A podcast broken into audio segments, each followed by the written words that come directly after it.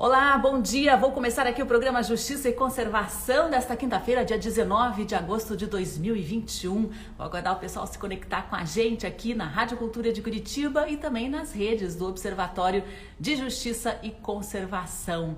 Estamos transmitindo ao vivo aqui diariamente, sempre das 8 às 9 horas da manhã, o programa via internet e também via Rádio Cultura. Vou dar as boas-vindas para o pessoal que está entrando aí, os ouvintes da rádio, sejam todos muito bem-vindos. Alisson Moraes está com a gente, Murilo Miléu lá de São Luís do Purunã, André Fernandes também está acompanhando, Adriane Gonçalves. Pessoal, sejam muito bem-vindos. A Kelly está com a gente também e fiquem à vontade para participar da nossa conversa. Hoje nós vamos falar de saúde aqui no programa Justiça e Conservação. Vamos receber a doutora Gabriela de Carvalho Kremer, ela que é endocrinologista pediátrica do Hospital Pequeno Príncipe. Nós vamos conversar com a doutora a respeito do colesterol alto, um mal que pode começar ainda na infância, mas tem formas de controle e de tratamento. É importante que esse controle comece cedo, né? Porque o colesterol, quando está em desequilíbrio, pode causar diversos problemas na vida adulta, entre eles problemas do coração, né? Um dos problemas que mais matam pessoas aqui no Brasil. E hoje ainda vamos ter participação aqui da Solange Latenec, ela que é técnica em educação ambiental da SPVS, a Sociedade de Pesquisa em Vida Selvagem e Educação Ambiental. A Solange vai trazer novidades aqui pra gente. A reserva da Guaricica vai abrir para uso público. As pessoas vão poder conhecer este local incrível que fica aqui na Mata Atlântica Paranaense. Você pode acompanhar e participar também. A participação de vocês é muito bem-vinda.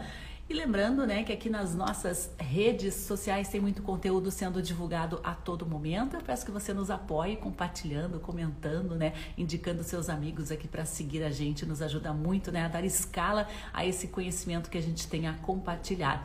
A Helenise Cipinski está com a gente aqui, Renata Ribeiro também, André Fernandes, bom dia André, tá falando aí do Ceará, muito calor por aí? Hoje, essa semana que esquentou aqui no sul do estado, né? Tava chovendo esses dias, agora começamos o dia que estou na capital paranaense, começamos com neblina e temos previsão de calor aí para a tarde. Tiago Assum está com a gente aqui também, Marilete Andrade, Katia Amaral. Pessoal, é muito bom ter a companhia de vocês aqui todos os dias a este mesmo horário.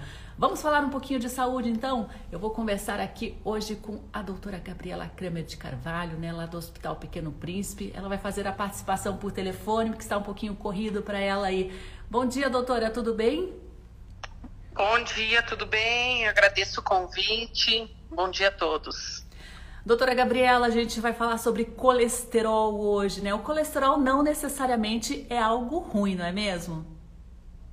Exatamente. O colesterol tem, ele é um, um substrato que se diz, é, um, é, um, é, uma ferramenta, é um ingrediente importante para a produção de diversos hormônios que o nosso corpo é, utiliza e extremamente necessário.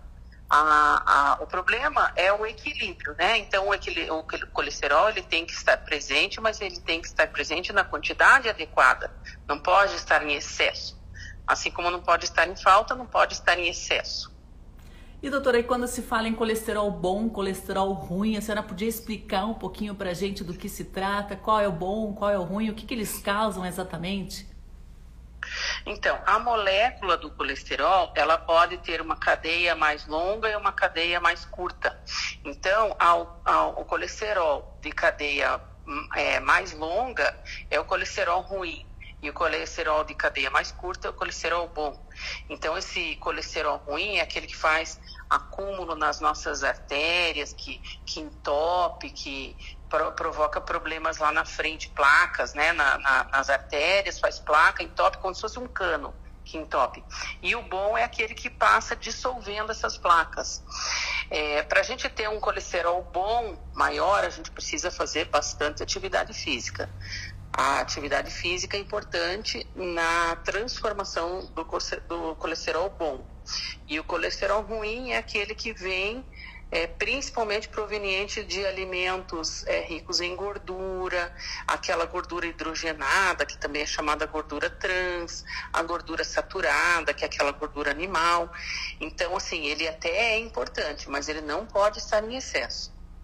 E como que funciona essa, digamos assim, fabricação do colesterol dentro do nosso corpo? Essa gordura que a gente consome em excesso que vira o colesterol, como que é? Que tipo de órgão dentro do nosso organismo que faz esse controle e acaba desequilibrando de acordo com os nossos hábitos é, de, físicos e também alimentares, doutora?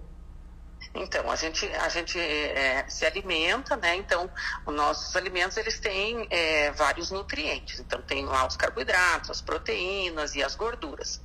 É, é, a parte, então, dessa gordura, ela é metabolizada, ela, ela, é trabalhada, digamos assim, no fígado, né? Então, o que é, o que é importante utilizar, ele absorve e o que está mais é estocado. A principal forma de estoque da gordura é, é transformado em triglicerídeos né? Então fica na, dentro do interior das células de gordura, das nossas células adiposas. E uma parte do colesterol então fica circulante, que nosso organismo a, utiliza para produção, como eu te falei, de, de vários hormônios. É, e aí o que fica em excesso é aquele que vai se depositando então na, no interior das, dos vasos sanguíneos, né? Das artérias. E doutora, a senhora trabalha com crianças, né, na área de endocrinologia pediátrica. A, a senhora percebe já esse problema do desequilíbrio de colesterol acontecendo entre os pequenos? Como que a senhora tem visto, né, esses hábitos modernos influenciando e impactando na saúde das crianças?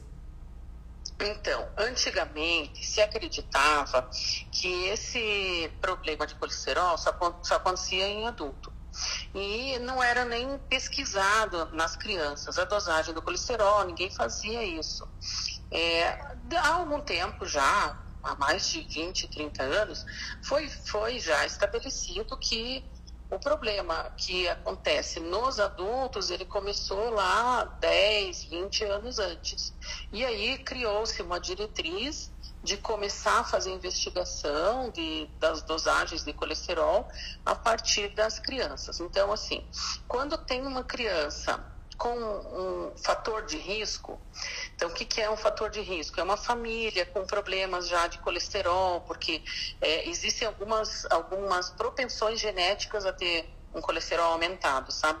É uma doença familiar que pode acontecer. Então, quando tem uma criança que é proveniente de uma família que tem história de infarto precoce, de AVC, né, que é o acidente vascular cerebral precoce naquela família, é, é, é indicativo de se começar a investigar muito novo, já a partir de dois, três anos de idade.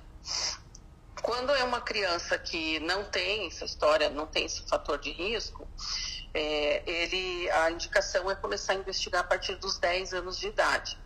Então, faz uma triagem, que a gente chama de pedir exames, mesmo que não tenha nenhum sintoma, e aí, a partir do resultado desses exames, é feito o acompanhamento. Então, faz é, se, é, o exame, se der normal, aí vai fazer só novamente dali 5 anos.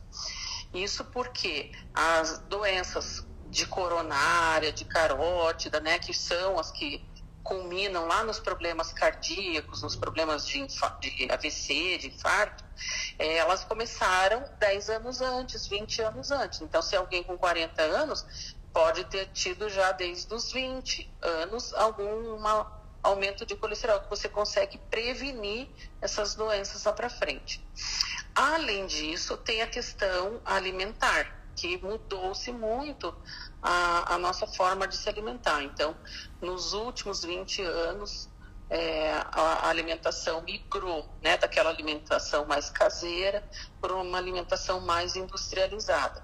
E a maioria dos alimentos industrializados utiliza ou açúcar ou a gordura como conservante.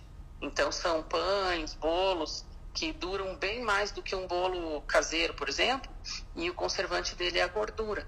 Então, você está é, é, oferecendo muito mais gordura do que, do que o teu organismo necessita, né? É Não sei se foi claro. Se Sim, tiver dúvida, entendi. Então, quanto mais industrializado, menos recomendação aí da doutora, né? Porque a gente percebe que até o próprio adulto ele não tem muito controle sobre o apetite quando está com aquela fome, né? Se tiver esse tipo de produto industrializado em casa, bolo, é, sorvete, bolacha, a gente acaba comendo. Imagine uma criança, então, se ela vai optar por uma fruta, uma verdura, se ela tiver essa opção do industrializado. Agora, se fosse para a senhora, se a senhora tivesse o poder de vetar né, na alimentação de uma criança, o que a senhora vetaria? Diria, não, isso daqui não é alimento, isso é um veneno. É, isso aí depende, depende da quantidade, na verdade, né? E, e, da idade. É óbvio que crianças menores de dois anos não devem ter contato com, com alimentos assim ricos em açúcar e gordura.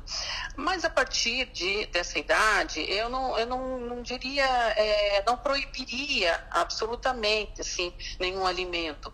É, o que, o que, tudo que é o segredo é o equilíbrio. Então, assim, uma criança que é, come saudável, uma comidinha da mãe, do pai, da, da, da família ali feita em casa, é, almoça, janta, almoça, janta, uma vez ou outra que foi numa lanchonete, tomou um sorvete, não é esse o problema.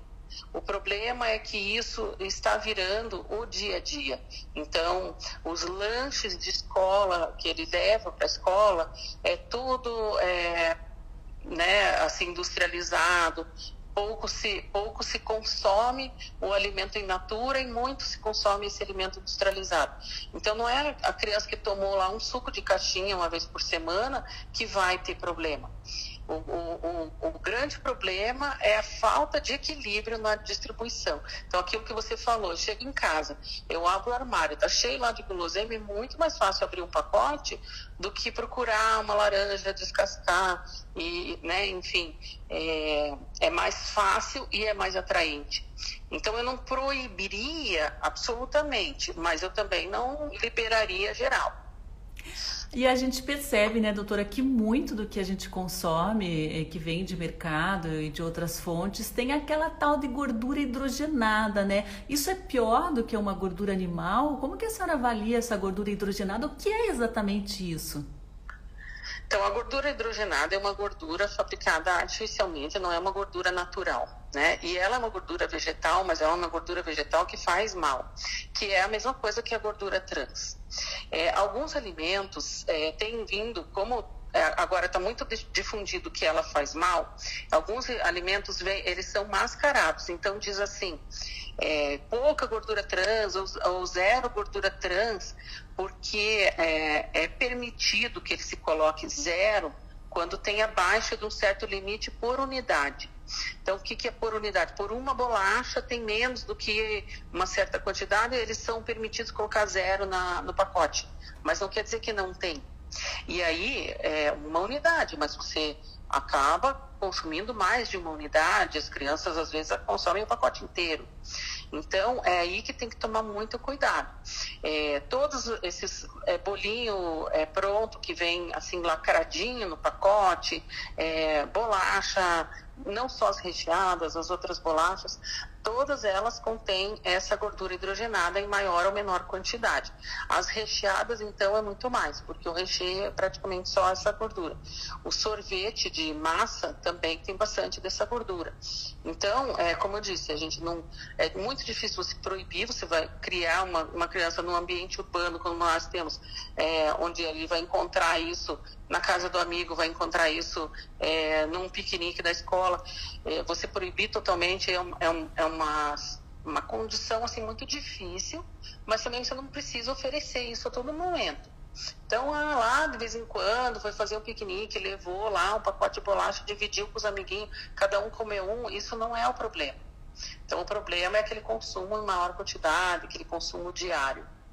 E associado também, né, doutora, a falta de atividade física, que a gente viu que agravou-se agora essa situação na, na, na, pandemia, né? E associado também essa questão que a senhora comentou de histórico familiar, né? Então é importante uma consulta de rotina. Os pediatras hoje eles estão orientados a pedir a fazer essa medição do colesterol isso, com certeza. Então é tudo um estilo de vida, né? Então é um estilo de vida que que é importante incluir atividade física. A gente sabe que essa pandemia prejudicou demais, as crianças não foram para a escola, não brincaram, ficaram com problemas emocionais, de ansiedade, isso vira um, um, um, um ciclo vicioso, né? Porque daí fica ansiedade, come mais, tá em casa, tá sentado e é propaganda na TV, e aí é, vê aquilo, fica com vontade, e, enfim. É, realmente, esse, esse ano de pandemia foi muito difícil para as crianças, está sendo ainda. É, mas é, é, importante que esses hábitos eles sejam da família toda, né? E a gente sabe que tem alguns riscos genéticos, sim. Então é importante na família que tem um risco genético, a prevenção mais importante ainda, né? Exatamente, né? Ficar muito atento, que também não adianta os pais exigirem uma alimentação dos filhos, filhos se eles não dão exemplo, se eles não praticam, né? Tudo é não é uma questão. Não tem nem cabimento isso, né?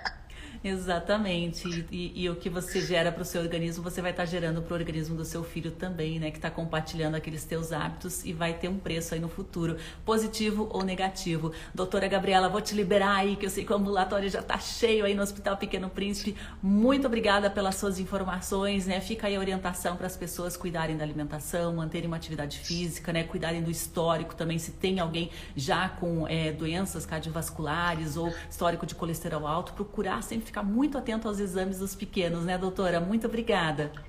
Eu que agradeço. Ah, um bom dia para todos. Um bom dia, doutora. Até mais. Tchau, tchau.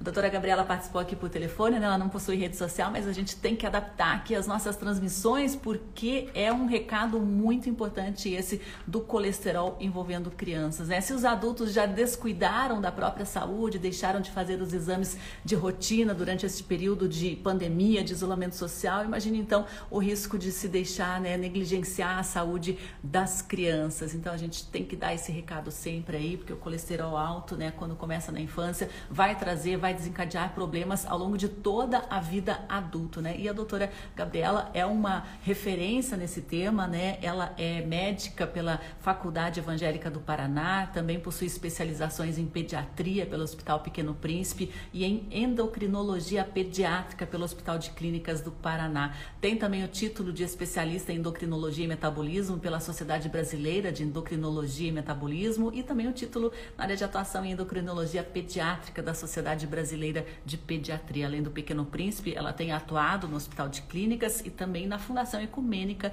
de Proteção ao Excepcional. A professora doutora Gabriela de Carvalho Kremer, né, tirou alguns minutinhos para conversar com a gente aqui hoje a respeito do colesterol na infância. Murilo está dizendo aí, né, que hoje não começou bem o dia porque os nossos governantes, né, deram um passo atrás em relação aí aos pedágios, né, que a praça de pedágio ali de São Luís do Purunã, né, já está bem complicada essa cobrança ali que impede o vai e vem dos moradores.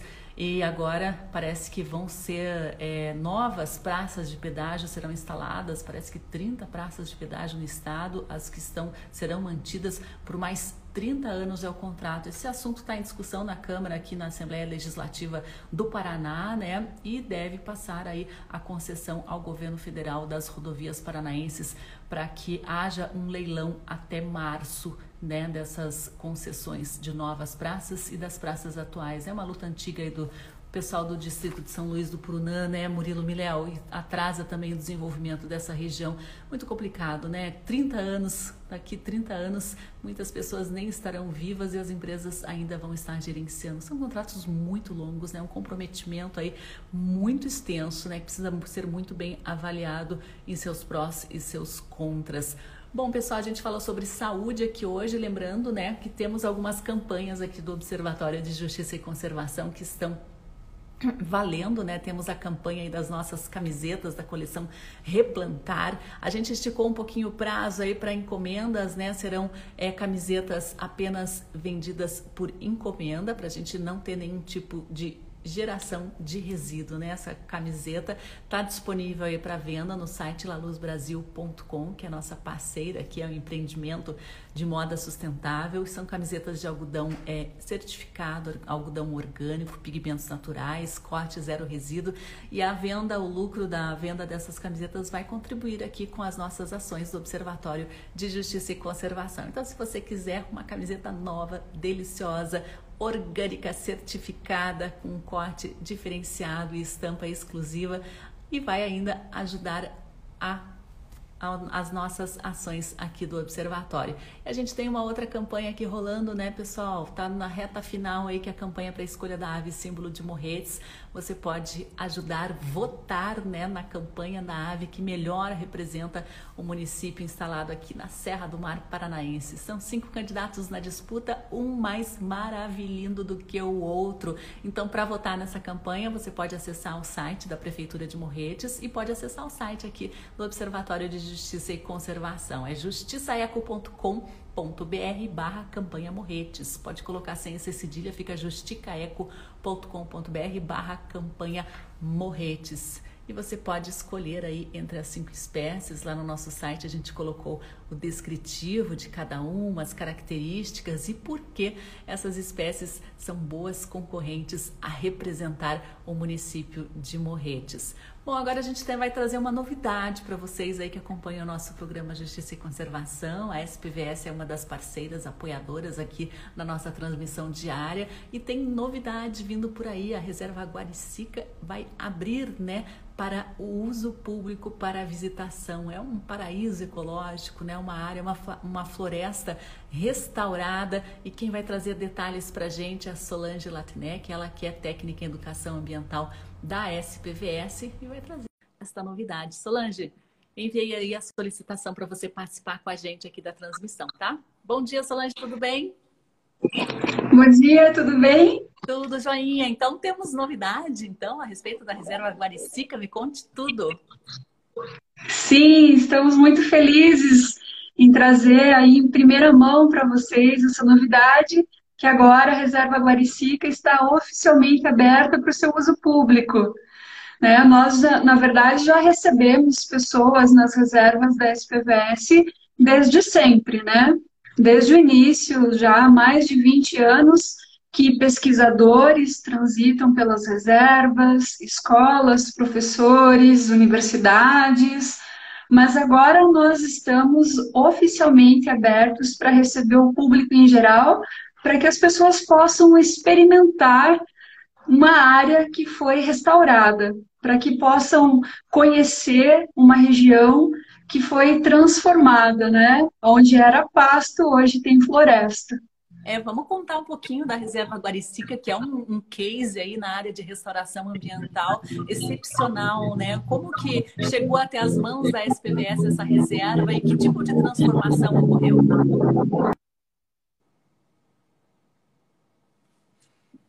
Surgiram no início. Acho que travou um pouquinho aqui, Sol. Travou um pouquinho. Você está me ouvindo Sim. bem? Ah, então tá bom, restaurou aqui. Então vamos voltar aí no tempo? Ok. Então, no, no, início dos anos 2000, nós tivemos esse, esse grande desafio é, baseado na compensação de emissões de, de gases estufa de recuperar áreas na região da Mata Atlântica brasileira para que houvesse essa compensação. Então, foram adquiridas áreas é, onde antes eram florestas, é, fazendas de búfalo, de criação de búfalo, com o intuito de que essas áreas passassem a se transformar em florestas através de um processo de restauração ecológica. Então, foram adquiridas essas áreas é, nos municípios de Antonina, de Guaraqueçaba, e a partir de então a SPVS passou a restaurá-las através de um trabalho hercúleo, é, porque o, o pasto estava alastrado em toda a região, inclusive e principalmente nas áreas é, na beira de rio, então, a gente tinha perdido ali na região um monte de nascentes e principalmente de floresta e de biodiversidade. Então, primeiro, essa região de pasto ela teve que ser completamente sombreada para que a braquiária, né, que é essa espécie que é uma espécie exótica que foi plantada como pasto para os búfalos, para que ela pudesse ser é, controlada e depois para que se fossem implantadas as espécies de crescimento rápido, porque essas esse pasto ele morre a partir do sombreamento somente. Então, foi feito a ranquio manual também pelos colaboradores da SPVS, as pessoas que antes trabalhavam nas fazendas de búfalo em condições difíceis de trabalho, passaram a trabalhar conosco, né? Todos eles foram convidados a trabalhar conosco. Parte deles aceitou e quis passar primeiro por um, por um processo formativo para poder é, trabalhar com restauração, né? E então, depois que toda essa parte foi sombreada ou, ou arrancada, né, no arranquio manual mesmo, as espécies primárias cresceram, fizeram sombreamento, depois foram introduzidas as demais espécies, todas nativas, e para isso a gente teve que ter um viveiro na região também, para que se fossem feitas as mudas é, necessárias. Nós recebemos pesquisadores do mundo todo para trabalhar nesse processo junto conosco, para desenvolver suas pesquisas. Mas quem tinha o conhecimento mesmo a respeito das espécies e de como fazer o trabalho da melhor forma eram as comunidades locais que trabalharam e trabalham conosco até hoje. Então agora a reserva está aberta para que todos possam conhecer essa história. Isso foi muito interessante, né? Que vocês aproveitaram a mesma mão de obra, né? Que destruiu a floresta para plantar o capim para o búfalo, né? Depois para restaurar. Foi uma virada de chave na vida dessas pessoas também, inclusive na qualidade de vida e de propósito também do trabalho. Agora, o que, que levou essa, essa virada aí de abrir para visitação pública? Porque antes a, era aberta para pesquisadores, inclusive diversas pesquisas foram desenvolvidas, né? Mas o que, que levou, o que, que vocês eh, levaram em consideração de que a reserva está pronta agora para receber o público em geral? Faz parte do plano de manejo de uma unidade de conservação na categoria RPPN, né, que são as unidades que nós temos é, ali na, no litoral norte, o uso público. Então, quanto melhor a execução do plano de manejo, melhor a nossa pontuação né? E mais serviços a gente devolve para o município onde essas áreas estão instaladas. Inclusive, melhora o nosso ranking para contribuir com esse mês ecológico para os municípios, né? Então, não é todo mundo que sabe disso, mas aonde existe unidade de conservação, aqui no estado do Paraná, tem geração de impostos, de um recurso livre que vai para os municípios onde essas unidades estão instaladas. Então, quando a gente executa um plano de manejo, fazendo lá a fiscalização, a educação ambiental, o manejo da área de forma adequada, inclusive executando o seu uso público, melhora a nossa pontuação e mais recursos os municípios recebem. E esse recurso é livre, né? É, infelizmente, ele nem se reverte para a própria conservação da natureza. Poderia acontecer, é uma conversa que a gente até tem tido com as prefeituras a, a respeito disso, porque seria um ganha-ganha, né, para conservação, para as prefeituras e para principalmente para a comunidade como um todo que se desenvolve a partir dessas unidades de conservação. Então, o fato do nosso plano de manejo contemplar o uso público é um fator. O outro fator é um desejo, e esse, esse é o maior objetivo da SPVS, né? Está na nossa missão, a educação ambiental, é um desejo de aproximar as pessoas das áreas naturais protegidas. E isso só acontece através do uso público. Uma unidade de conservação fechada, ela não é compreendida pelas comunidades, né? Existe muita mística ao redor de uma área natural protegida. É, tem gente que acha que é um latifúndio, terra improdutiva, que se eu não posso entrar lá e o pesquisador pode, o que, que acontece lá dentro que eu não sei. Então, gera uma série de boatos e a gente precisa de transparência na gestão das unidades de conservação e precisa principalmente reintegrar as pessoas às áreas naturais. E para isso, nada melhor do que ter uma boa história para contar.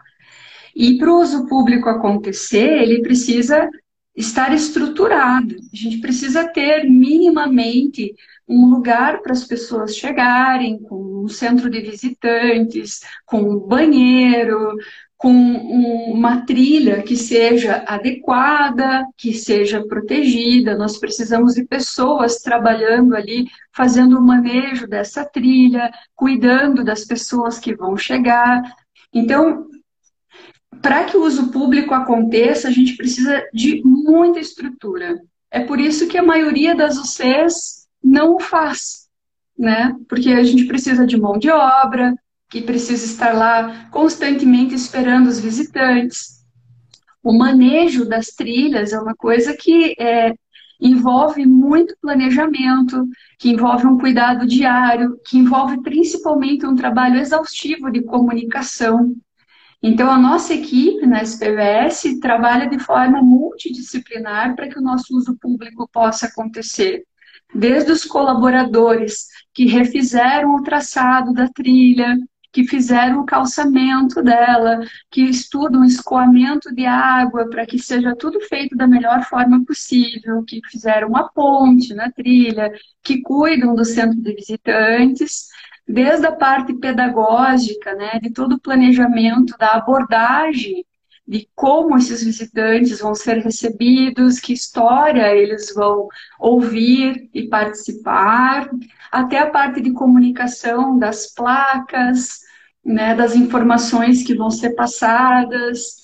Então, é um trabalho multidisciplinar muito bacana e que ficou pronto durante a pandemia. Nós estamos com uma expectativa muito grande de poder restabelecer a saúde das pessoas no contato com a natureza. Nós sabemos que as pessoas estão sentindo falta de estar nas áreas naturais, e uma unidade de conservação oferece isso com segurança, né? Tem um lugar para você chegar, você é recebido, é, você pode é, ficar tranquilo ali, que não, não vai ser assaltado, não, não vai, se tiver algum, alguma pergunta, quiser saber mais sobre aquela área, vão ter pessoas ali lhe atendendo, né? Então, a gente quer colaborar com esse restabelecimento da saúde também. Muito legal, excelente iniciativa, né? A Adriane Gonçalves até comenta que notícia maravilhosa essa abertura ao público dessa reserva. Só assim para amenizar a triste notícia do absurdo pedágio. Temos outras participações aqui também, né? Encontrar aqui, né? Olá, Sobane, acompanhei o trabalho, o resultado desde então, trabalho socioambiental espetacular da SBPS, muito bacana. Agora vamos ao prático, Solange. É, como é que a gente faz para visitar? Maravilha. Então, nós estamos agora com a, a iniciativa aberta para visitação, né? Já está tudo pronto. Para quem quiser fazer a visita, basta entrar no site da SPVS e acionar o botãozinho lá para fazer a visita, visitas reservas. Então, nós estamos recebendo as pessoas somente por agendamento, né? Não é aberto para quem está passando ali, resolve, ah, deixa eu dar uma olhada, deixa eu é, fazer a trilha, não, nós estamos agendando as, as visitas, principalmente devido ao protocolo do Covid. Então, somente podem agendar as visitas pessoas que estão se sentindo, que estão saudáveis, né? Que não estão com sintomas do Covid, até porque quando elas chegarem nas reservas, elas vão ter a sua temperatura medida, né? E caso elas não estejam ali apresentando é, a saúde, caso não estejam de máscara, não, não respeitem o distanciamento, né? Não vão poder realizar a visita pela saúde dos demais e pela saúde dos nossos colaboradores também, né?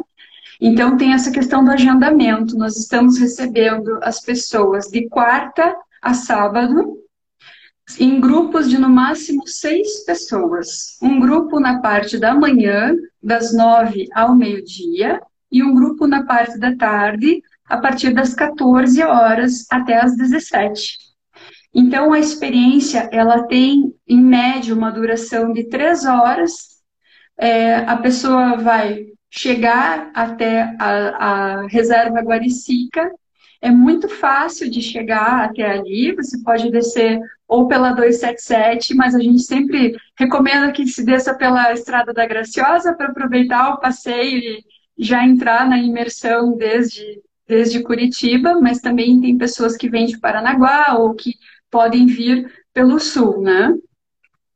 Chegando nas reservas, uh, após o protocolo do Covid, as pessoas vão poder entrar no nosso centro de visitantes, que está completamente preparado para recebê-los, podem usar o banheiro, podem acessar as estruturas uh, que estão disponíveis ali, com obras de arte, com vídeos falando sobre a nossa reserva, e na sequência vão ter a oportunidade de fazer a trilha, a trilha da Guaricica, que é a trilha que conta a história da restauração pela qual aquela região passou.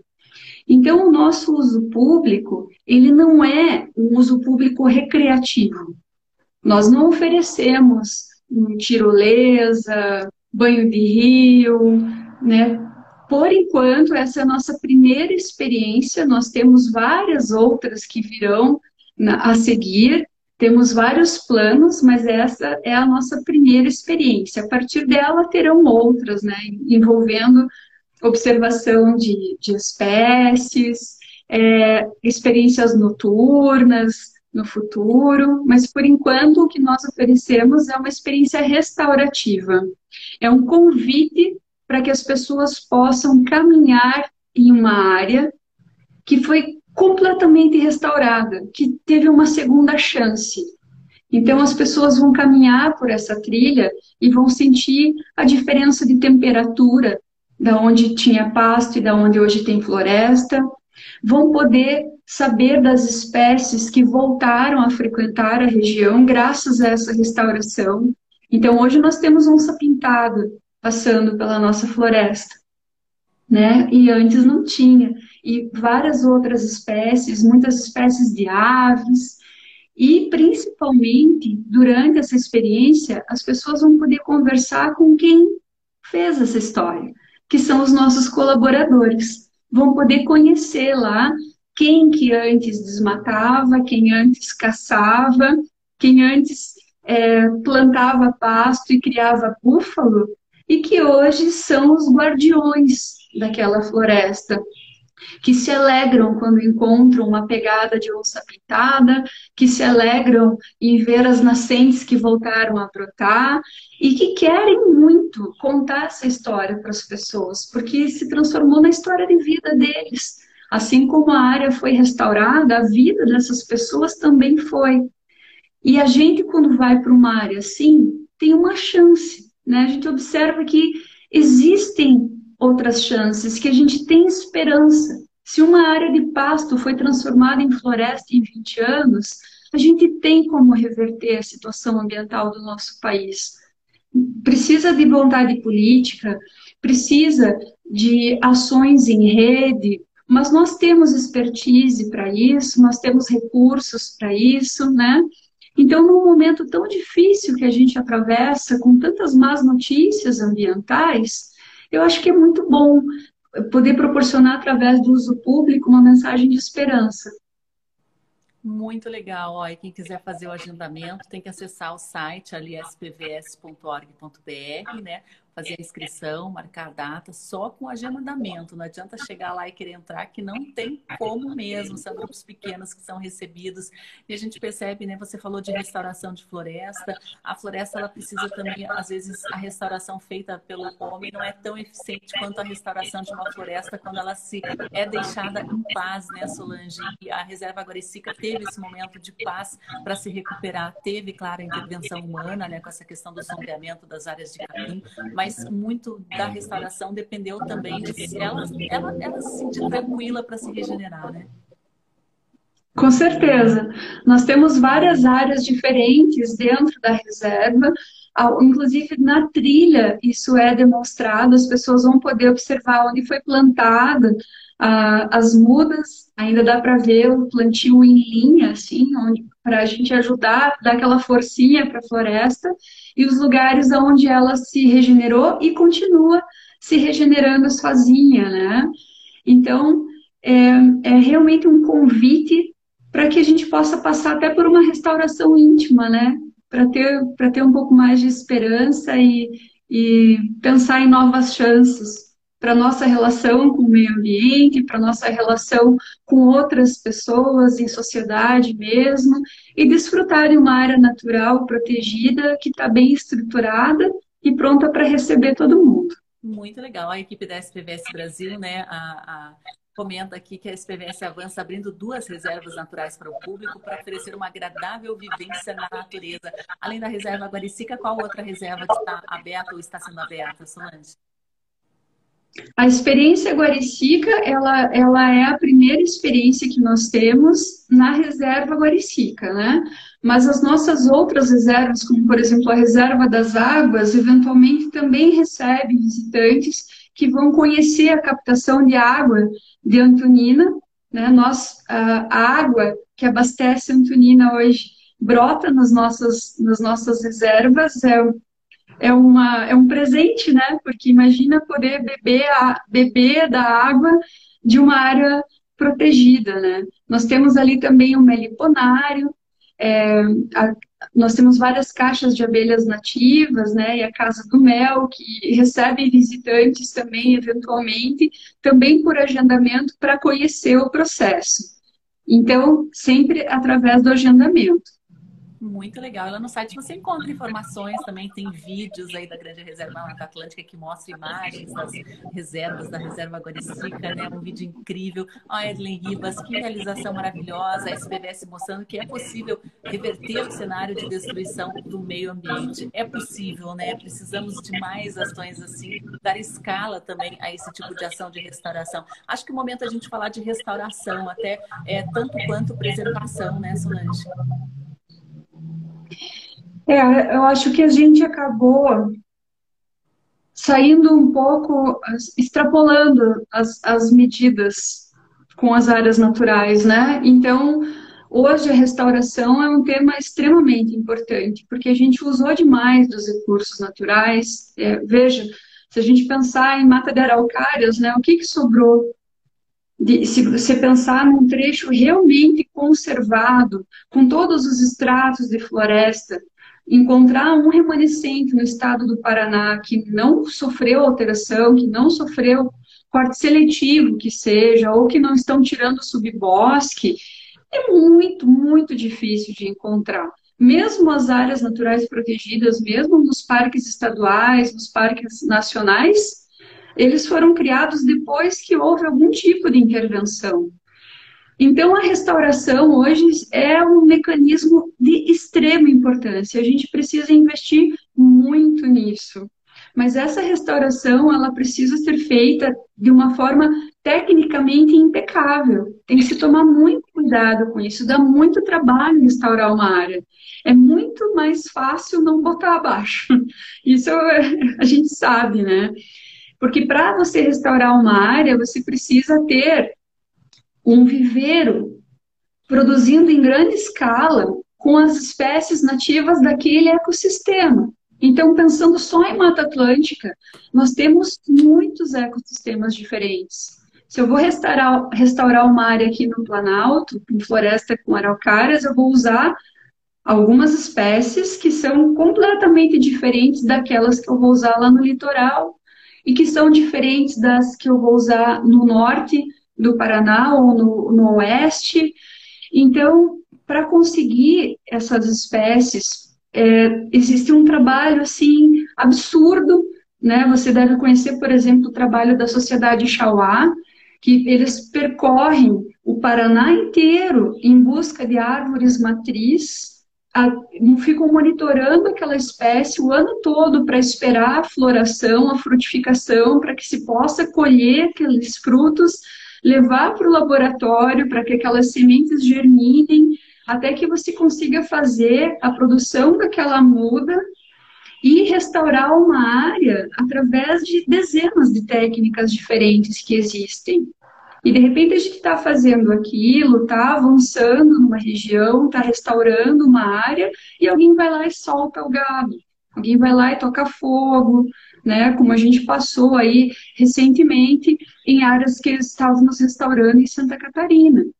Né? Existe ainda, além de tudo, uma política contrária ao próprio processo restaurativo, porque é onde vai ter mata nativa, eu não vou poder plantar soja, não vou poder soltar gado, não vou poder passar estrada, enfim.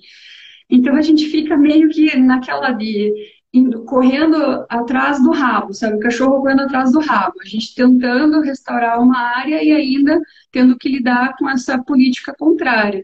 Por isso que a educação ambiental é tão importante. Não se chega com um projeto de restauração em uma área sem conversar com toda a comunidade envolvida, sem uma política pública que apoie aquilo, senão vai ser um trabalho perdido. Mas é hoje um, principal mecanismo que nós temos no, no, no Brasil e no mundo, é restaurar as áreas, né? Nós temos o exemplo maravilhoso do Sebastião Salgado, por exemplo, aquele fotógrafo né, super conhecido, que restaurou as áreas da família e tem uma história linda para contar e tem servido como exemplo também para as pessoas. E ele mesmo conta como para ele isso foi restaurativo, né? Depois dele ter fotografado tanta coisa triste, que restaurar as áreas que eram da família trouxe para ele esperança, ver rebrotar uma uma nascente trouxe para ele esperança. E isso é possível de ser feito em todos os ecossistemas de todos os biomas brasileiros. Mas é um trabalho que é caro, né? não, não é barato restaurar uma área, precisa de anos para que ela fique de fato estabilizada. Veja, nós estamos há 20 anos restaurando essas áreas, para agora poder mostrar para as pessoas alguns trechos com uma floresta um pouco mais madura Olha. e que pode se perder no incêndio assim, da noite para o dia. Então, a restauração é importante, mas é, eu, eu, eu preciso dizer isso porque sem políticas públicas de apoio e sem ações de educação, a gente corre um risco muito grande com as áreas restauradas mesmo, né? Então é preciso que essa consciência seja gerada junto. Por isso que é tão importante o uso público da reserva Guaricica. Quanto mais pessoas visitarem e entenderem como que acontece a restauração, quanto tempo precisou para acontecer, é, quem trabalhou com ela contando a sua história, mais pessoas conscientes, né? E essa consciência ela é fundamental hoje na nossa sociedade, né? Porque se a pessoa tem acesso a essa informação e fica sensibilizada com ela, ela não faz parte do grupo de negacionistas, ela entende que ela faz parte daquela floresta, que ela precisa que essa área seja restaurada para que ela tenha vida, para que ela tenha saúde, medicamentos, para que ela possa fazer, inclusive, bons negócios, né? Sem água não existe é, empresas, não existem indústrias, e a gente só tem água onde tem floresta. Então, esse equilíbrio precisa ser alcançado urgentemente. Exatamente. Ó, estamos aqui com a Flávia Miranda, do Instituto Tamanduá. Oi, Flávia, bem-vinda. Ela diz aqui, a SPVS é um exemplo, né? É um exemplo, né, de uma organização não governamental e é um exemplo de união de forças também, né? São muitos profissionais das mais diversas áreas envolvidas, muita gente que abraçou essa causa ao longo desses últimos 20 anos, né, Sol? É, 20 anos só com a restauração das áreas das florestas, né? Mais de 35 anos de SPVS, com muitos, muitos profissionais que passaram por ela e que nunca deixaram de ser SPVS. Volte meia a gente se encontra aí com ex-colaboradores que não participam mais ativamente no dia a dia, mas que prestam consultoria e que têm todo o histórico e que fizeram acontecer, né? Então, a SPVS é, um, é uma equipe multidisciplinar com mais de 35 anos aí em ação, mas principalmente trabalhando em teia também, né? Trabalhando em rede. Nós não fazemos nada sozinhos, nós temos os apoiadores, nós temos as universidades, nós temos outras ONGs, outras instituições, e nós estamos sempre nos reunindo com esses parceiros para proteger a natureza, né, para conservar a natureza e principalmente a qualidade de vida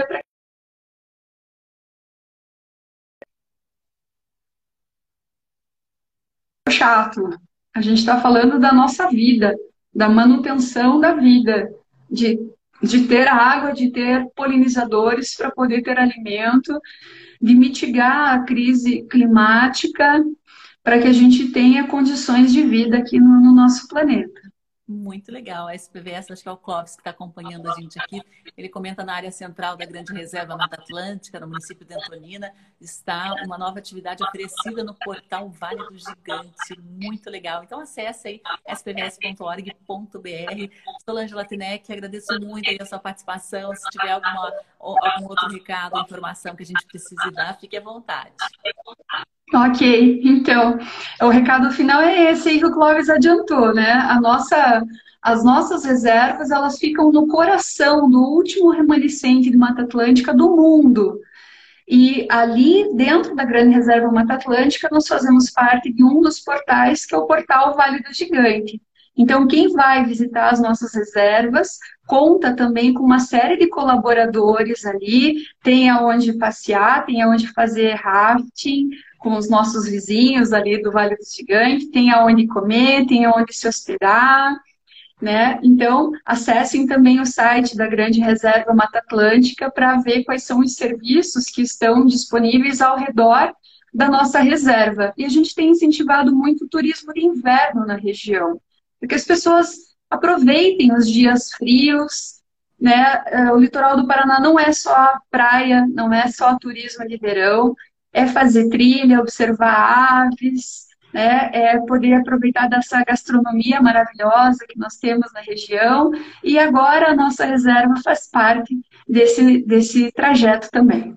Bem lembrado, né? Ali no portal Grande Reserva Mata Atlântica tem ah, o contato do pessoal que atua, os serviços, né? Guias também, tá tudo bem fácil ali para você escolher o seu roteiro. Solange Latinec, eu queria te agradecer aqui a participação, né? E a todos as, todas as pessoas que estão nos ouvindo, nos acompanhando pela Rádio Cultura e também aqui pelas redes do Observatório de Justiça e Conservação. Mantemos contato, parabéns pela iniciativa. Eu agradeço o convite, estão todos convidados, aguardamos vocês para conhecer a experiência Guaricica. Isso aí, vou sim, com certeza, agendar ali a minha visita. Maravilha. Um abraço a todos, uma ótima quinta-feira. A gente volta amanhã a partir das 8 horas da manhã. Até lá, tchau, tchau.